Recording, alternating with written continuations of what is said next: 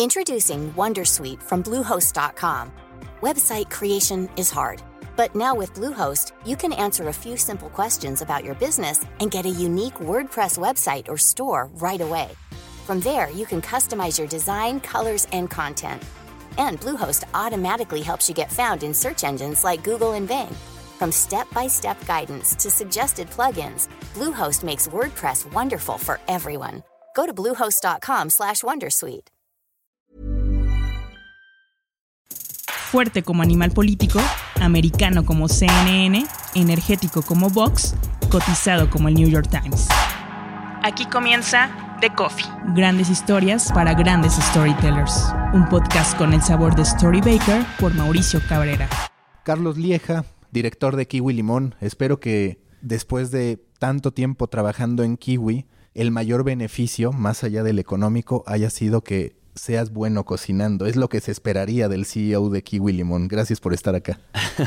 Gracias a ti, Maca. Es un placer estar acá. Eh, y no, todavía no soy tan bueno cocinando, pero yo te diría que ya me puedo considerar un algo experto en, el, ecosistema digital. Eso sí he aprendido en cinco años. Sí, podríamos decir que en comparación a cualquier otro, has practicado esas recetas. Sí, sin duda, sin duda. Las he practicado, he visto cómo las producen ahí en el estudio, en la oficina. Y, y bueno, pues en lo personal también me ha tocado experimentar con mi propio producto, que creo que es clave, ¿no? En cualquier categoría que estés, que, que experimentes con tu propio producto. Para ti, ¿qué representa la comida? Porque yo muchas veces, por ser futbolero, de repente veía, por ejemplo, el número de likes de Tasty y te terminas dando cuenta que la comida es casi tan poderosa o hasta más poderosa que el fútbol, que es de las grandes pasiones de los seres humanos. ¿Por qué lo digo? Porque Tasty, su número de seguidores es solamente menor al Real Madrid y al Barcelona, pero todos los demás equipos del mundo están por debajo de Tasty. Y eso solamente por hablar del fenómeno internacional. Tú, según entiendo, desde antes de Kiwi ya tenías algo de experiencia con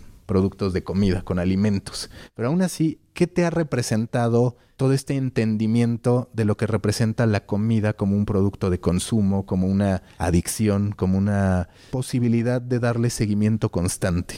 Ya, no, lo, dices muy bien y yo te, lo voy a contestar como yo lo interpreto. La comida se, convirtió de una categoría de, nicho en un entretenimiento, en un play de entretenimiento. Entonces lo que nosotros entendemos, y este fenómeno evidentemente lo impulsó Tasty, lo dices bien, no hay, aquí no hay nada que ocultar bajo el sol, es Tasty quien, quien empezó a empujar, innovar ¿no? en este sentido, pero la manera que nosotros lo interpretamos desde el 2016, que tú dirás, oye, eso no tiene mucho, pero fue revolucionario el decir, oye, la comida ahora es entretenimiento. Y entretenimiento es ver un gol de Messi, que dura quizá toda la escena un minuto. El mismo minuto lo puede durar una receta en donde tengo gente de todas edades, de, de, géneros, edades, de nacionalidades, que les interesa mucho el desarrollo de la receta. Y si tú cuentas, si tienes un buen storytelling detrás de esa receta, puede ser igual de poderoso o más que el fútbol. Por eso ves que Tasty es tan potente. Y habemos otros como Kiwi Limón y otros jugadores internacionales que lo hacemos muy bien, ¿no? ¿Cómo ustedes han ido eligiendo, porque me parece que ese es de sus grandes méritos, el timing perfecto para algunas estrategias tropicalizarlas de lo que ya funcionaba con Tasty o con algunos de sus competidores y otras que ustedes directamente colocan la idea, ¿no? Porque por un lado, como tú lo reconoces, pues están estas estrategias de Tasty como los videos food porn que ya después muchísimos players hicieron, la apuesta ahora también por la venta de productos de cocina pero ustedes, por ejemplo, también crearon toda una estrategia en torno a Pinterest que los convierte en un caso de éxito. Sí, sin duda. A ver, te, cuento un poco. Sí hay muchos mitos que han salido em, recientemente copiando el modelo de Tasty, pero Kiwi Limón, que es la empresa que yo represento, yo llevo cinco años liderándola como director general, pero Kiwi Limón nació en el 2009. O sea, realmente somos más viejos que Tasty y a diferencia de un Tasty o de otros jugadores que son de puramente entretenimiento, nuestra plataforma es una solución total de cocina. Entonces, eh, oye, que nacimos como 100% web y con poca presencia en redes sociales, sí. Y que el Play fue migrando hacia ser muy robusto en distribución social, sin duda. Pero, pero no somos un, uno más que salió a raíz del fenómeno de tasting. Entonces, creo que nos da bastante crédito de ser, oye, mucho más viejos, antiguos, con, con ese legacy que representa. Sí, quizás la primera etapa es esta plataforma que no es tan visible en redes sociales y lo que sí retoman hasta cierto punto es esta estrategia para impactar en plataformas sociales, según entiendo. Sin duda, sin duda. El contenido ya lo teníamos, eh, la plataforma web ya la teníamos y la distribución también en redes sociales. Lo que pasa, tú, tú dominas este tema de contenidos. Aquí es un tema de generación de contenidos y distribución de contenidos. Y lo que ha cambiado dramáticamente en tres años es la distribución de los mismos, porque siempre han estado en web, ¿no? Un medio de noticias, un medio de deporte, siempre ha tenido los contenidos. Lo que pasa ahora es que se vuelve un fenómeno el cómo se viraliza o se distribuye en las diferentes eh, plataformas sociales. Atendiendo a tu pregunta anterior de Pinterest, efectivamente, nos hemos, sí hemos seguido estrategias triunfantes de otros players, eh, sin duda, pero también hemos hecho un montón de innovación que quizá no hemos encontrado la vacuna contra el cáncer, pero hemos hecho innovación fenomenal. O sea, en México me atrevería a decirte que no hay nadie que haga mejor estrategia de Pinterest que nosotros. Hacemos, somos este, eh, partners estratégicos de Pinterest en Latinoamérica, sus oficinas están en Brasil, pero acá en México tenemos una API conectada con todos nuestros, no, todas las fotos de, alta, de alto de un cierto pixelaje para arriba en tiempo real para que estén eh, habilitadas en, nuestro, en nuestro canal de Pinterest. Eh, hacemos un montón de estrategias con clientes para tableros, tableros fijados. es decir, sabemos dominar Pinterest cuando nadie lo hace. la estrategia de Facebook que seguimos, ahora ya lo ves muy normal, pero el, el hacer videos como los que producimos y monetizarlos como salimos a venderlos, hace tres años nadie los vendía, los vendían en costo unitario y tuvimos que migrar a este tema de costo por video, con un cierto cap, con una promesa de KPI. En, fin, hay mucha innovación que quizá no, ahorita la, la das como un hecho, pero nos ha tocado abrir brecha en México. El tema de Pinterest, ¿ustedes en qué momento lo incorporan a su agenda. Yo habitualmente he estado enfocado en medios que tienen una audiencia masculina en su mayoría y eso te aleja de Pinterest, pero al final siempre se ha sabido que Pinterest para el mercado femenino es muy fuerte. ¿Ustedes en qué momento deciden convertir a Pinterest en uno de sus pilares de crecimiento y de formación de comunidad? Desde siempre. y, qué, mala respuesta, ¿no? Pero desde siempre. Pinterest ha sido una de las redes sociales que siempre hemos tenido. Eh, y la realidad es que cuando estás en una, en una comunidad tan femenina, aquí en Limón tenemos 80% de los demográficos son mujeres, sabemos la importancia y la relevancia que ha tomado Pinterest recientemente. Es un lugar donde la gente va a buscar inspiración, a, a encontrar nuevas ideas, mucha innovación e inspiración la trae Pinterest. Y, para la comida, pues es perfecto. Es una de las categorías más buscadas, de más relevancia en esa red social. Entonces siempre estuvo ahí. Y para ser honesto, nunca fue como que pisáramos el acelerador para detonar Pinterest. Simplemente siempre estuvo en nuestra, en nuestra estrategia social. Y, y, hoy te puedo decir que eh, dentro de social, después de Facebook, es nuestra segunda red social con más tráfico hacia el sitio. Sí, estaba leyendo en esta revisión que hace Pinterest que del tráfico que le les generan las redes sociales es un 20 25% de Pinterest y algo así como 8 millones de visitantes únicos que llegan directamente de Pinterest a su sitio, ¿no? Aquí, aquí William. Aquí, sí. Em, bueno, te, te, digo hoy día que de los, para darte cifras redondeadas y tal, tenemos hoy día cerca de 8 millones de sesiones, quizás 7, 8 millones de sesiones eh, al mes, de las cuales un 30, 35% quizás es social, pero de, de ese bucket o de, ese pilar social, un 25% ya lo conforma Pinterest. Entonces, si tienes bien el, dato de que el 25% del tráfico social a nuestro sitio ya viene de Pinterest. Y que ese es otro punto importante, porque nunca contemplas Pinterest como un generador de tráfico y ustedes encontraron la manera a partir de estos pines detallados que te permiten al momento de guardarlo que te parezca como la receta completa, según entiendo. Correcto, correcto. Tú puedes ver un pin, eh, armar tableros y, te da mucho tráfico a ver la receta completa a tu sitio. Eh, y es y, tú sabes de esto porque escribes bastante de medios, la dependencia tan grande que tenemos todos los medios de Facebook, pues es bien peligrosa y lo estamos viendo con constantes cambios de algoritmo. Entonces, tener una estrategia de un nuevo jugador que te dé tráfico a tu sitio es muy refrescante. ¿no? Yo quisiera que hubiera otros dos o tres Pinterest, ¿no? Y no depender tanto de tus KPIs y todo lo que sucede en base a lo que sucede en Facebook. Quisieras tener más de estos, ¿no? Porque, porque no hay muchos como Pinterest que te puedan dar tráfico a un sitio. ¿Y tú has notado esas variaciones en Pinterest? Es decir, mes con mes, en algún momento se ha dado un cambio que matara o incrementara el tráfico que te está llegando directo de la plataforma o lo ves mucho más estable y mucho más predecible con respecto a Facebook? Es lo, segundo que dices, es, un tráfico que crece sostenidamente, que se ve que tiene un crecimiento sano, orgánico y no da tantos bandazos como los cambios de algoritmo que, que nos ha dado Facebook, ¿no? Y que ellos mismos han estado sacudiendo el sistema, moviéndole y afecta a, todos los publishers, ¿no? A todos los medios nos ha afectado el cómo cae tráfico de, que viene desde Facebook. Y, y, el caso contrario es Pinterest, ¿no? Es mucha estabilidad, mucha estabilidad y te da mucha visión orgánica de cómo van las cosas. Siempre hablamos de una crisis de medios. La industria hace mucho tiempo que considera que está en crisis todo el dinero de publicidad o la gran mayoría del dinero de publicidad se lo llevan Facebook, se lo lleva Google, ahora también se lo lleva Amazon, el propio LinkedIn empieza a comerse una parte. ¿A ustedes qué tanto les llegó a afectar este momento en que Facebook cambia el algoritmo, premia las interacciones significativas y entonces reduce el alcance de los medios? Nos afectó, yo, según palabras de nuestros propios contactos de Facebook, fuimos de los menos afectados en México, si no es que, menos. Eh, nuestra categoría ayuda, estar en comida ayuda. Eh, dos, ayuda que somos un sitio, una plataforma que pautamos muy poco. O sea, realmente nuestra pauta es muy, muy ligera y estratégica más que masiva. Y cuando no dependías de una pauta y siempre fue orgánico, nos mantuvimos muy bien. Eh, Facebook está premiando, evidentemente, todo lo llamado engagement, ¿no? O sea, compartir, eh, reaccionar y tal. Pero cuando tu contenido es de alta calidad, en video, original, HD, eh, y no traes un vicio de estar paute y paute, nos ayudó a ser bastante resilientes. Yo te diría que mm, sí nos pegó un poquito, pero, pero nada, hay que asustarte y seguimos viendo crecimientos. Sabemos de muchos medios que en verdad están en crisis. Cada semana prácticamente nos enteramos de recortes, de algunas reducciones al presupuesto, de cierres incluso, de publicaciones impresas, ni se diga. Entonces siempre aceptamos que la industria en general esté en crisis, pero a mí me parece, y a ver si coincides, que dentro de esa crisis la industria en particular de medios de comida o de contenidos de cocina, contenidos de comida, es quizás de las más favorecidas, de las que no está tan en crisis, podríamos decir.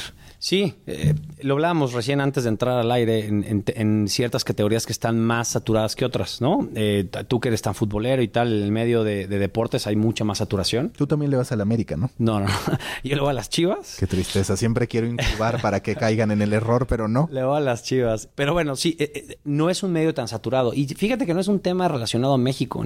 Tú dirás, ah, quizá Kibu Limón compite en un ecosistema mexicano que no tiene tantos players. No, porque cuando volteas a ver Estados Unidos o Brasil o Colombia o España, donde tenemos nosotros cierta visibilidad porque estamos en esta industria, hay suficientes jugadores como para, ¿no? O sea, es, igual de saturado, de competido, pero, pero no hay tanto, tanta saturación como en noticias o en deportes, esa es la realidad. Entonces, a tu pregunta de si no hemos sufrido tanto, pues no, no hemos sufrido tanto, sí hemos visto que las cosas no están tan fáciles, reconocemos que, Andy dicen que el 80, a veces escucho que el 60% de cada dólar se lo lleva Facebook y Google, ¿no? Y ahora con los Y los nuevos players, sí es complicado, pero seguimos viendo crecimientos muy, muy, muy buenos. Eh, de doble dígito, creciendo en audiencias, creciendo en monetización, pero no bajamos la guardia. O sea, el momento en donde sentimos que todo va bien, ahí nos estresamos. Es donde yo suelo estresar al equipo. Cuando todo está bien, es que algo, es que algo viene pronto que va a estar mal, ¿no? Y bueno, ahí yo creo que lo que toca a nosotros y creo que a cualquier medio, noticioso, deportivo, eh, de, sátira, de comedia, lo que fuera, es innovar. Innovar, innovar, innovar con productos en video, productos de cualquier tipo que pueda darle, pueda ser refrescante para tu cliente. Diga, ah, mira, me trajiste una nueva propuesta de mayor duración, eh, un cuadro abierto en lugar de un plano cerrado, eh, qué sé yo. Hay muchas maneras de estar buscando innovación en el espacio digital. Y además, a mí me parece que la industria de contenidos de cocina está en los dos puntos que son deseables y que no siempre se cumplen. Es decir, sí hay un elemento de viralidad, porque a la gente le fascina desde el food porn hasta chistes de comida, hasta cualquier comentario que tenga que ver con ello, invitaciones a restaurantes. Entonces, el lado viral está, pero también la disposición de la gente a pagar, que es algo que no muchas veces se da. Por ejemplo, el periodismo financiero económico tiene tal vez mucha gente dispuesta o algo de gente dispuesta a pagar por reportes financieros, por alguna asesoría para saber si debes invertir o no, pero no necesariamente es viral. El fútbol, por ejemplo, el periodismo deportivo, tiene mucho elemento de viralidad, más allá de la saturación que hay, pero no necesariamente, salvo que tengas los derechos, hay gente dispuesta a pagar por algo más que los partidos, que por poder ver los partidos. En cambio, la comida tiene esas dos bondades. Sí, por un lado se hace viral con muchísimos videos, pero por el otro hay gente dispuesta a pagar desde por poder acceder a recetas hasta por tener una experiencia con algún chef. Entonces, eso hace que la industria sea muy fuerte. Sin duda, sin duda. Eh, lo dices muy bien. Eh, se viralizan bien los contenidos, se distribuyen muy, muy bien. ojo, no es, no es de gratis, ¿no? Tienes que tener contenido de alta calidad. No cualquier video se distribuye bien y es viral. Tienes que tener una muy buena, muy buen contenido de alta calidad. Eh, esa parte la tienes muy clara. Y la parte de que estén dispuestos a pagar también. En modelo de suscripción, en modelo de premium content, quizá llevar tu marca ahora Kiwi Limón, y estoy seguro que en tus notas lo traes para más adelante, pero la marca ya es tan potente eh, en México que estamos explorando otras avenidas de crecimiento, ¿no? Que donde la marca de, comida la llevas a una licuadora o la puedes explorar en un libro o en una revista. Es decir, eh, puede viajar mucho más fácil y sí hay gente que está dispuesta a pagar, ¿no? Por esa marca. Para ti esta parte del cobro a los usuarios tendrá que venir por algunas fuentes nuevas de monetización como la licuadora que acaban de sacar a la venta o en su momento podrían llegar a algo parecido a lo que hace el New York Times con Cooking, que ya directamente cobra por poder acceder a su archivo de recetas que ya está cerca de las 19 mil. Las dos, o sea, eh, estamos buscando constantemente en seguir creciendo nuestro core business, ¿no? O sea, que es publicidad, como la mayoría de los medios, pero creo que es muy sano el no depender tanto solo de tus patrocinadores, porque puede haber años más complicados, años donde ponen pausa por cierta inestabilidad social o política o lo que fuera, o a veces se les cambia el presupuesto o cambian de estrategia, entonces no puedes depender de que las marcas continúen siendo, dándote crecimientos en su pauta. Eso es normal. Entonces sí, ese es nuestro core y seguiremos y para eso atendemos lo mejor posible a las agencias, a los clientes, damos innovación, buenos reportes, damos resultados y tal. Pero por otro lado estamos explorando otras avenidas de crecimiento. Nosotros creemos que Kiwi Limón es una marca. Ya es una marca. Tenemos nueve años allá afuera. El, el 2019 cumplimos nuestro décimo aniversario y la marca ha demostrado ser tan potente que ahora, pues tú lo has visto bien. La estrategia es ver dónde hay apetito para pagar por esta marca. Estamos teniendo resultados extraordinarios con la licuadora. Tenemos dos semanas de haberla lanzado y los resultados son sorprendentes. O sea, lo que estamos viendo es que la gente le encanta la marca y la quiere tener una licuadora verde con la marca Kiwi Limón en su, en su cocina. Como después podrá tener sartenes, un libro, un mandil o experiencias de hacer, no sé, un evento de paellas, ¿no? Qué sé yo. Hay muchas posibilidades. Y creo que eso es, eso es, un, es algo increíble que hemos notado con Kiwi Limón, que la verdad, no cualquier marca digital lo puede hacer. O sea, tú piensas ahorita varias marcas en tu cabeza de varias industrias, no cualquiera va a tener la capacidad de poder sacar productos físicos en un anaquel o en una tienda en línea y que la gente esté dispuesta a pagar por ellos. Y para ti como director general de Kiwi,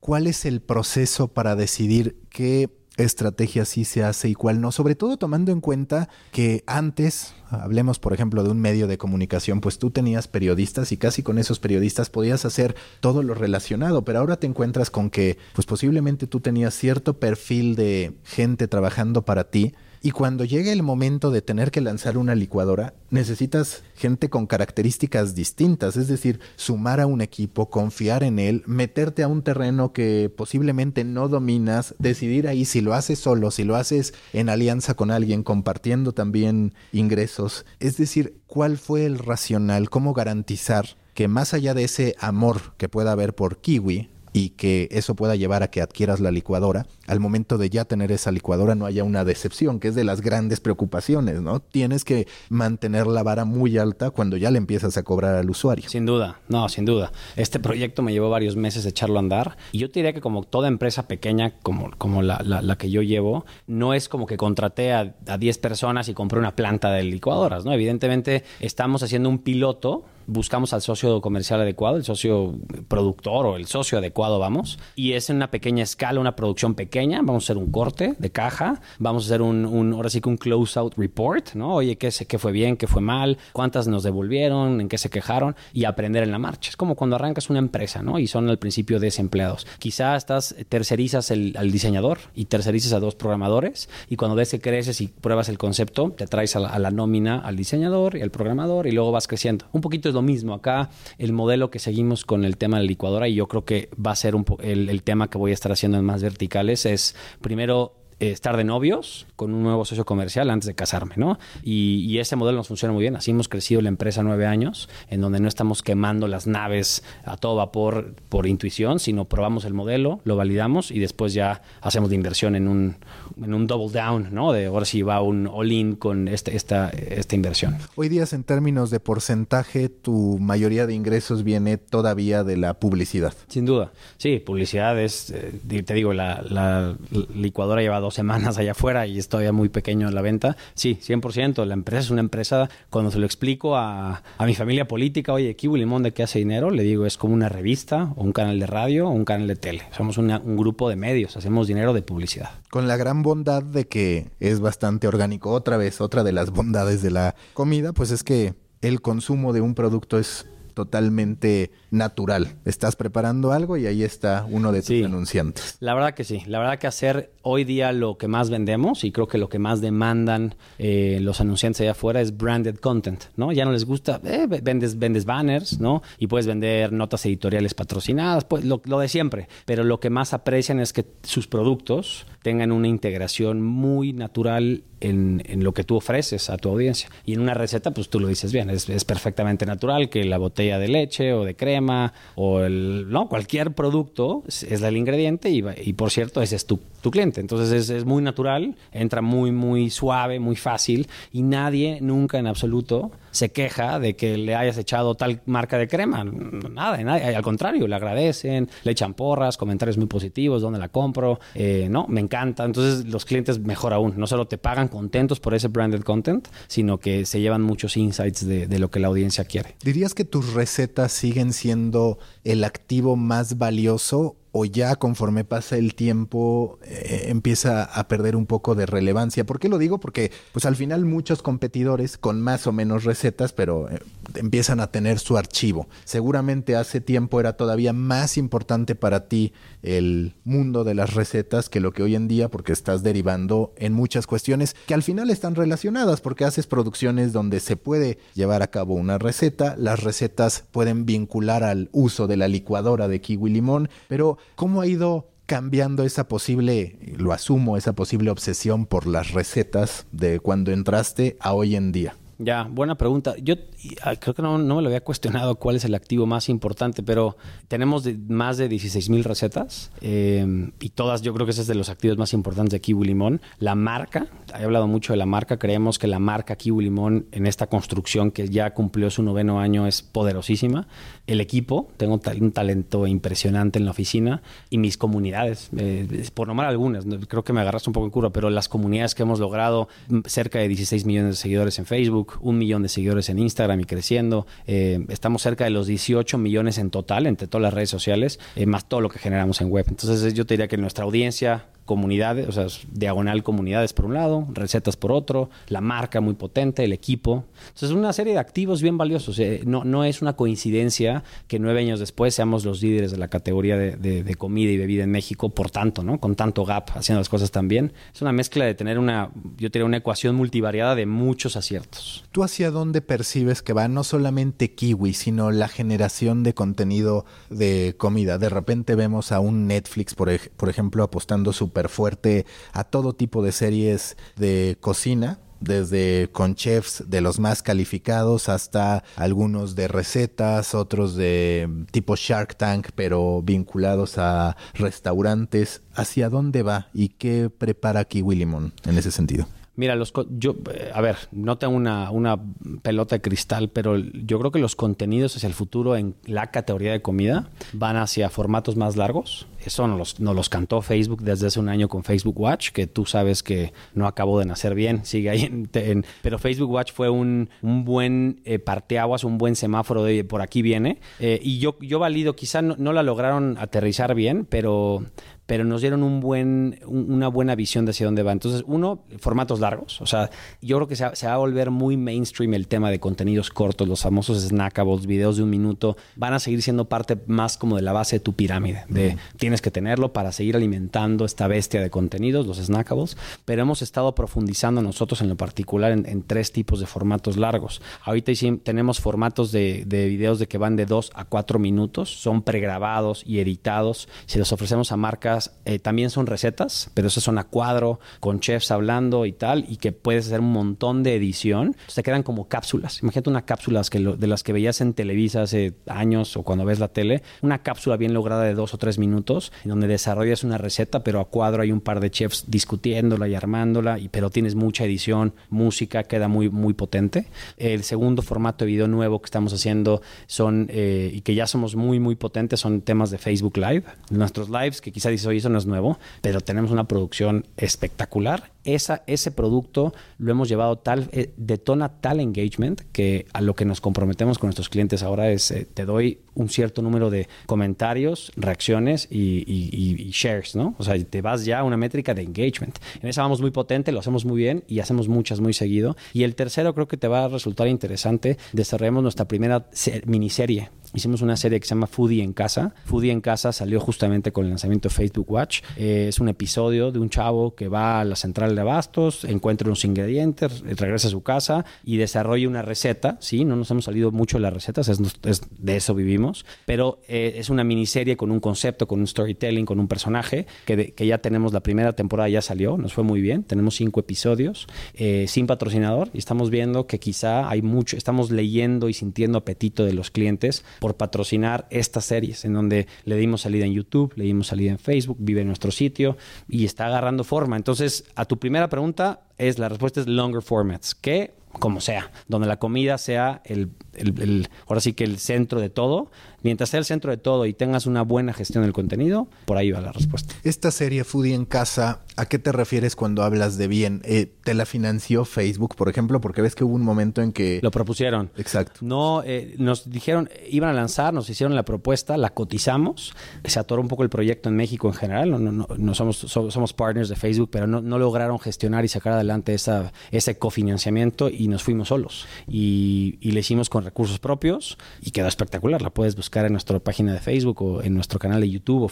o, el propio Facebook, se llama Foodie en Casa. Eh, y es un primer, yo diría que es una especie de piloto, primera temporada muy bien lograda y hemos aprendido un montón. Ya estamos planeando hacer la segunda temporada.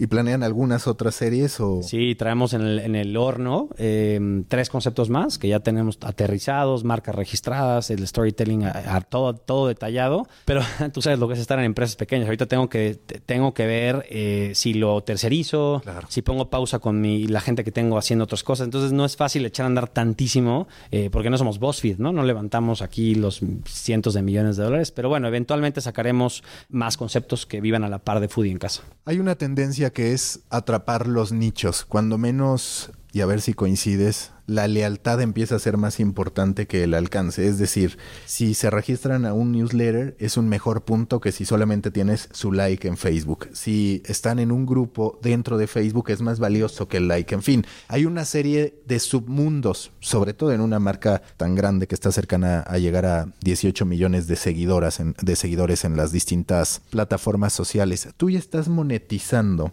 de algún modo todos los grupos que has ido generando en Facebook? No, no los estoy monetizando. gestionamos cuatro o cinco, no me acuerdo si ya son cinco, siguiendo un poco la recomendación y los lineamientos que Facebook recomienda a sus partners principales. Eh, pero no, ahí no, no hemos visto oportunidad de monetizar eh, y no le hemos. Empezamos muy fuertes, muy activos, creyendo que por ahí iba el camino. Sobre todo, ¿te acuerdas en el F8 pasado? Y nos pasa mucho. Si Zuckerberg te dice un día, oye, lo de hoy son los bots, nos fuimos todos en el 2016 con los bots. El 2017 dice, no, ¿qué crees? Ahora son los grupos, fuimos todos a través de los grupos. Que en su momento no te iba mal con los bots según recuerdo. Me fue muy bien, nos sigue yendo muy bien. Ahí tenemos cerca de 75 mil personas registradas y es un canal de distribución más, es un newsletter, es, una manera más de conectar con, mi audiencia. Mandamos una receta cada tercer día, un tema así, y a veces, a veces recetarios descargables o push notifications de, oye, cómprame la licuadora. Y, funciona bien, tiene un open rate espectacular y entre tú y yo se me hace un poco invasivo, porque no a todo el mundo le gusta que le esté botando la pelotita de su Messenger. Eh, pero bueno, volviendo a tu, a tu pregunta original, eh, sí, los grupos sigue, los sigo viendo como un experimento. Abrimos varios, los gestionamos, le hemos bajado un poco la fuerza de gestión y de impulso. Eh, siguen, es una gran fuente de inspiración, te dicen muchas cosas, gestionas a la comunidad. Pero a tu pregunta original de si monetizan, no. no sé si tú tengas un ejemplo, pero no, no lo estamos monetizando. Sí, yo me refiero un poco a esta segmentación que, por ejemplo, ahora estuve escribiendo sobre el cooking del New York Times, cómo ya tienen su newsletter principal, que ya tiene cerca de 3 millones de suscriptores. Y ahora, para seguir atrapando gente, sacaron uno que envían, me parece que cada semana, con recomendaciones para platillos nocturnos. Ustedes ya contemplan ese tipo de granularidad, es decir, ya tienen esta gran masa como para ahora estar pensando en productos súper específicos para por decir algo, veganos para... Sí, es una gran pregunta y, siento que te estás acercando a una zona que me gusta hablar, que es el tema de data. A ver, nosotros tenemos cerca de 600 mil personas registradas en el newsletter.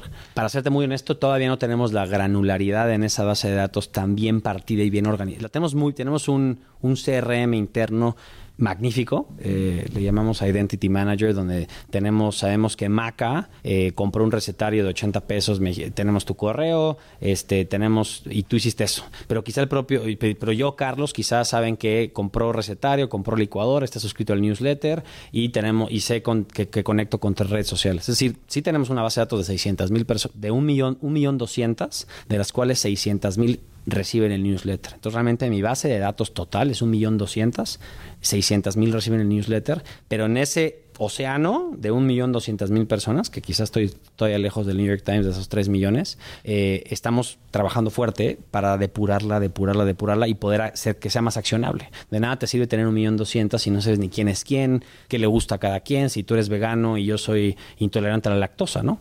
Pero así ya vamos, insisto, empresa de que no, no, no somos cientos de empleados. ¿Hoy día cuántos son? Somos 38 pero eventualmente es de las cosas que vamos a detonar. Tenemos ahí la, tenemos ahí la minita de oro, es cosa de saberla detonar, y ahorita la estamos organizando y eventualmente vendrán proyectos que atacarán puntualmente a la base de datos. Ya tienen al mercado femenino, 80% de su audiencia, como tú dices, es femenino.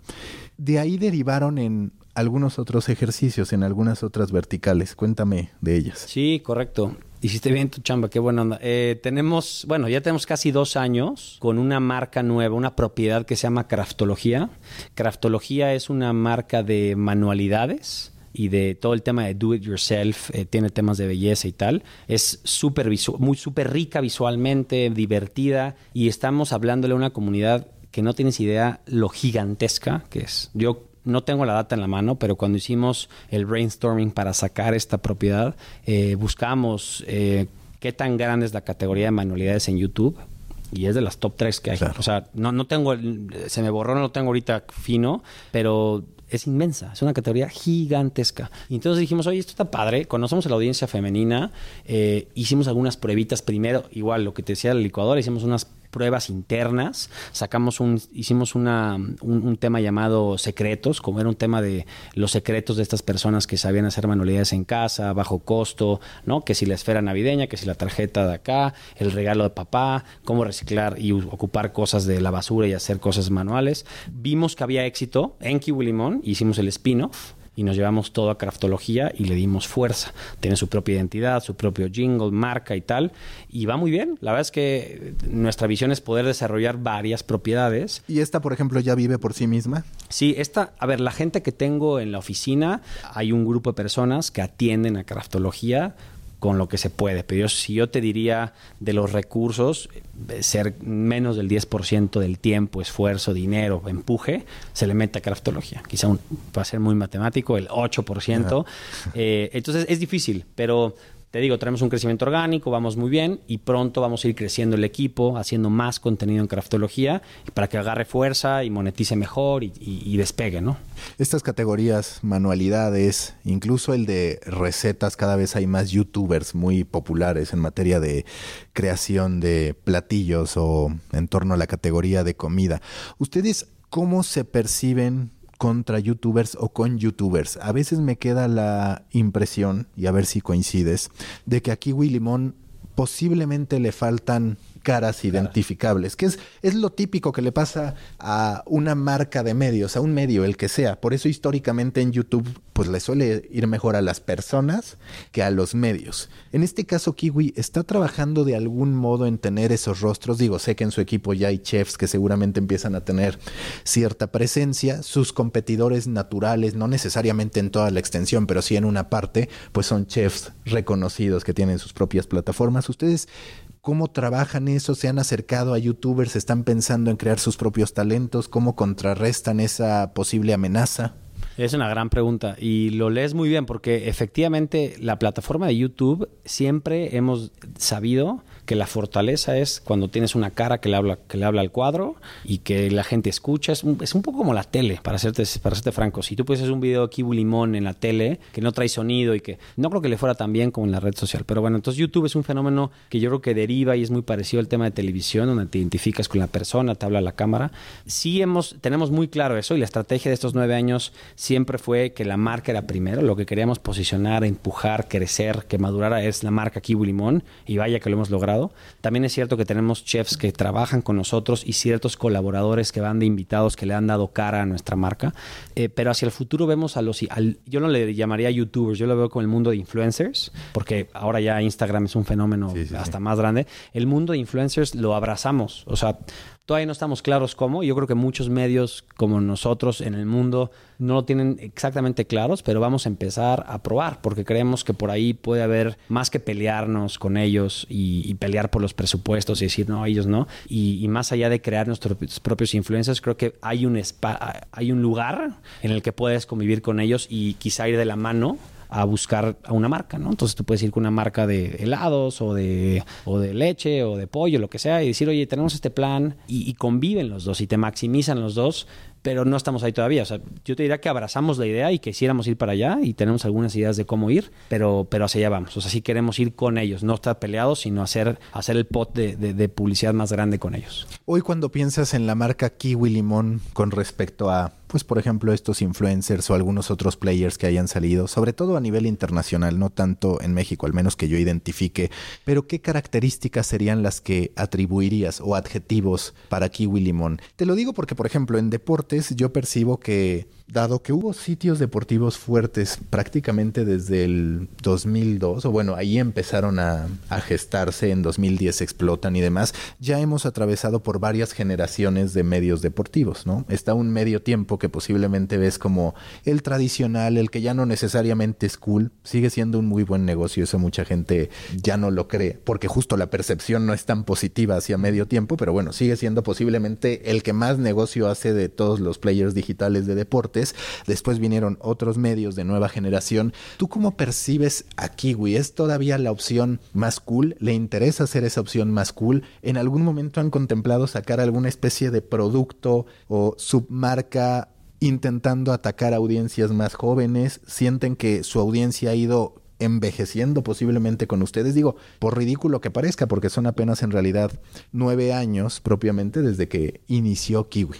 Fíjate que nos, nos hemos mantenido muy jóvenes, Maca, o sea, muy frescos. Tú, hemos hecho análisis de, marca eh, y el branding de Kiwi Limón es una marca fresca, joven, innovadora, jovial, que conecta con la gente. Nuestra audiencia mm, core, la fuerte, el 60%, se ha mantenido en el mismo bracket. Eh, no hemos envejecido y eso me, da mucho gusto. Eh, y, y, te digo una cosa, cuando tienes ya cerca de 18, vamos a redondearlo a 18 millones de seguidores, aquí es donde tienes que empezar a gestionar comunidades. tengo, tengo una comunidad mucho más joven en Instagram eh, y un poco más vieja en Facebook. Eh, en web es más amplio, es más como la pirámide poblacional de México. Entonces, a tu pregunta no ha envejecido. Otra respuesta que te puedo dar es nos, la innovación de producto que te hablaba. O sea, el, el, el estar teniendo ya no solo un video cuadrado del que le llaman en inglés hands and pants, ¿no? Como manos y sartenes. Tenemos, al tener cuatro opciones de video, el estar tan fuertes en Pinterest, el, el entrarle con fuerza, porque entramos con mucha fuerza a los Instagram Stories, eh, el tener el, blog, el tener el tema del bot tan fuertes, en, tienes tantos puntos de contacto que tu audiencia es bien grande y, seguramente acabarás entrevistando a los de cultura colectiva o, medios muy grandes. Se vuelve bien, se, se vuelve muy masivo. Ya se vuelve un tema donde yo te puedo decir que ya no tengo un tanto nicho. Pues cuando tienes 18 millones de seguidores y 8 millones de sesiones en, ¿no? en web, pues se, empieza a parecer mucho a la pirámide poblacional, como que forzosamente vas con el demográfico. Obviamente con mujeres en un 80%, pero se distribuyen en edades muy parecido a la pirámide poblacional. Y ahí es donde el doble clic tiene que ser por canal de distribución. Oye, ¿quién tengo en YouTube? ¿A quién le estoy hablando más acá? Eh, ¿No? Eh, o en los grupos. O se empieza a volver más de, en, qué bajadas de, diferentes canales de distribución ataco a qué demográfico.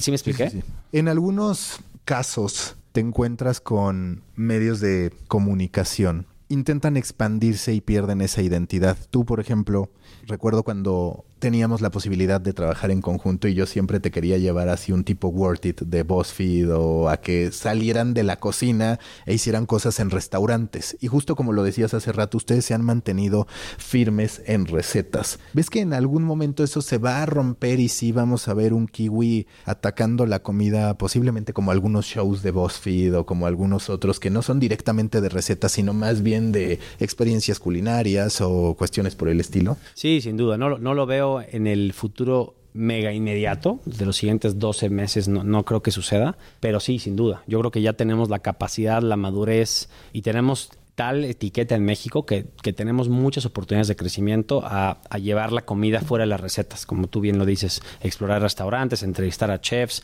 hacer temas de a lo mejor de un tour callejero de comida. Creo que hay muchas posibilidades, pero el ser tan enfocados creo que te, rinde buenos frutos. ¿eh? El, em, si yo, si alguien por acá está escuchando que esté en su medio sea pequeño o tenga, yo le yo te diría que ser consistente en lo tuyo, donde tienes tu, donde marcas la diferencia en lo que eres bueno, quedarte consistente ahí rinde buenos frutos y es lo que, lo que nos ha probado a nosotros ser, ser muy fructífero en los últimos años. Y eso me lleva a otra de las tentaciones. Cada vez es más recurrente la tendencia de hablar de hombres a los que les gusta la cocina. Ya incluso está por ahí el término gastrosexual. El otro día platicando con Tecate me explicaba, bueno, con cervecería me explicaban cómo a Bohemia la quieren posicionar como la, el maestro cervecero, en fin, ¿no? Hay todo un concepto detrás de la cocina para hombres se han propuesto, se han planteado hacer algo para atacar esa audiencia varonil, entendiendo que no sería una prioridad, solamente que parece ahí la oportunidad de estar.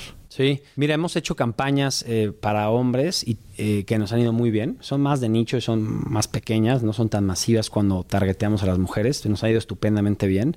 Y tenemos ciertas categorías en el sitio.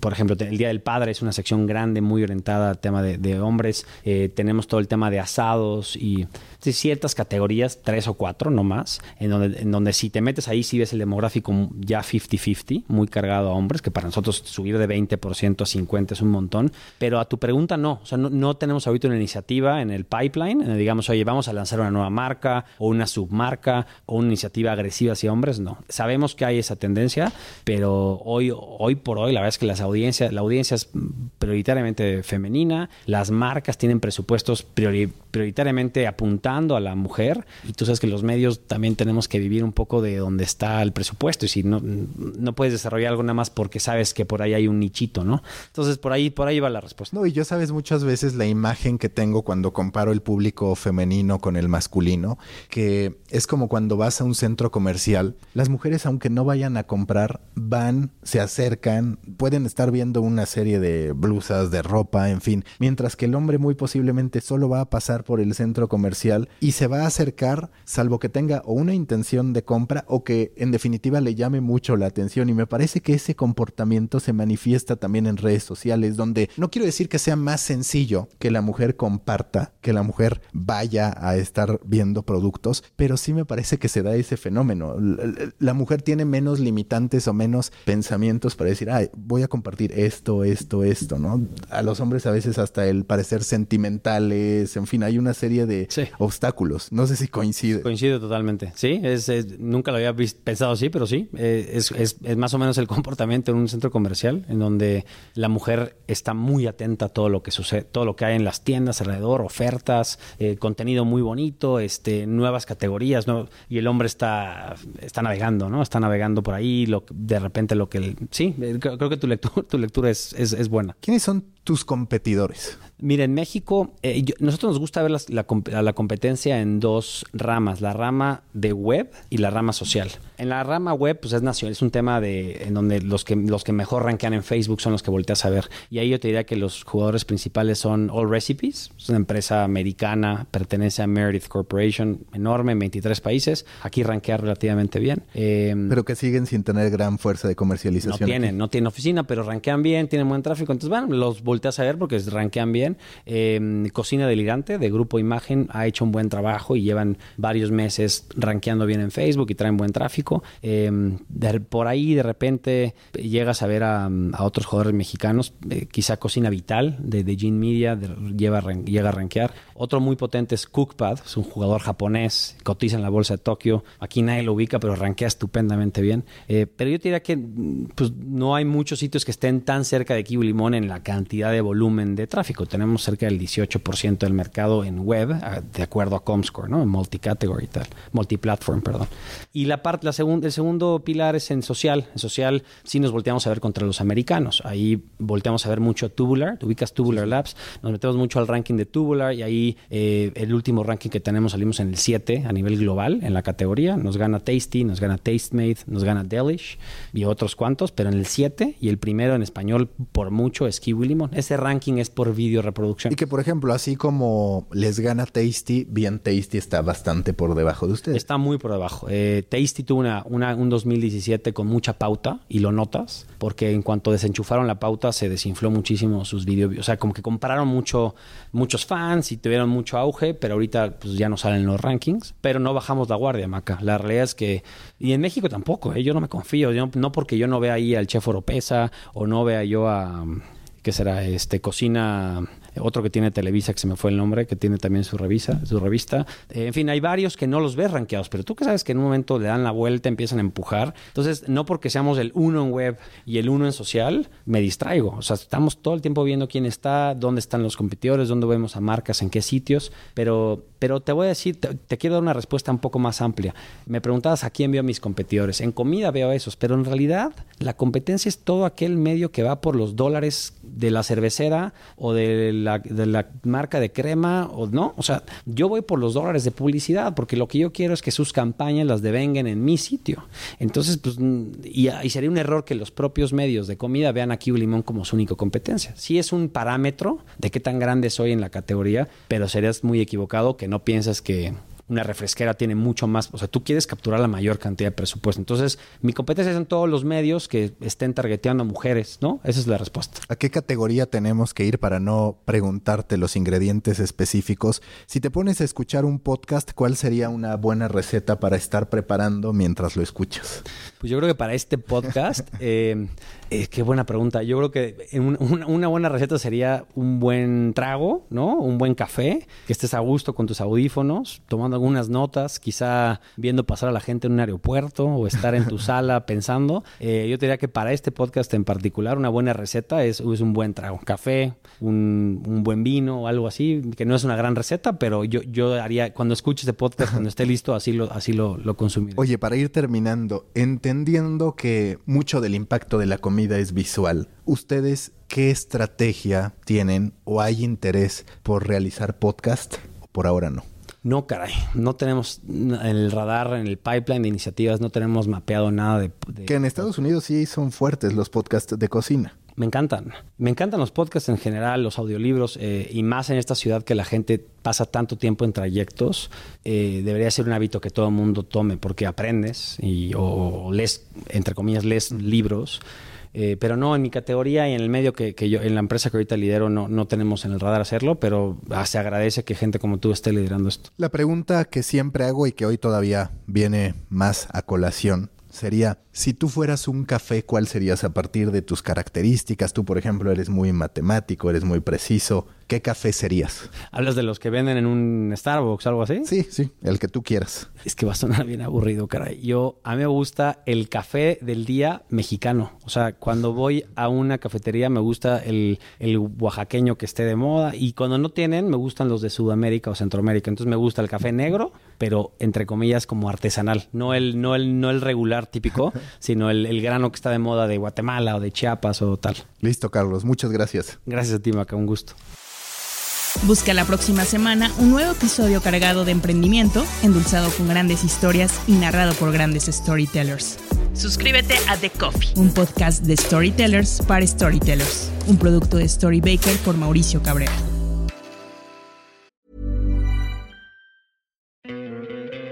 ¿No te encantaría tener 100 dólares extra en tu bolsillo? Haz que un experto bilingüe de TurboTax declare tus impuestos para el 31 de marzo y obtén 100 dólares de vuelta al instante. Porque no importa cuáles hayan sido tus logros del año pasado, TurboTax hace que cuenten. Obtén 100 dólares de vuelta y tus impuestos con 100% de precisión. Solo con Intuit TurboTax.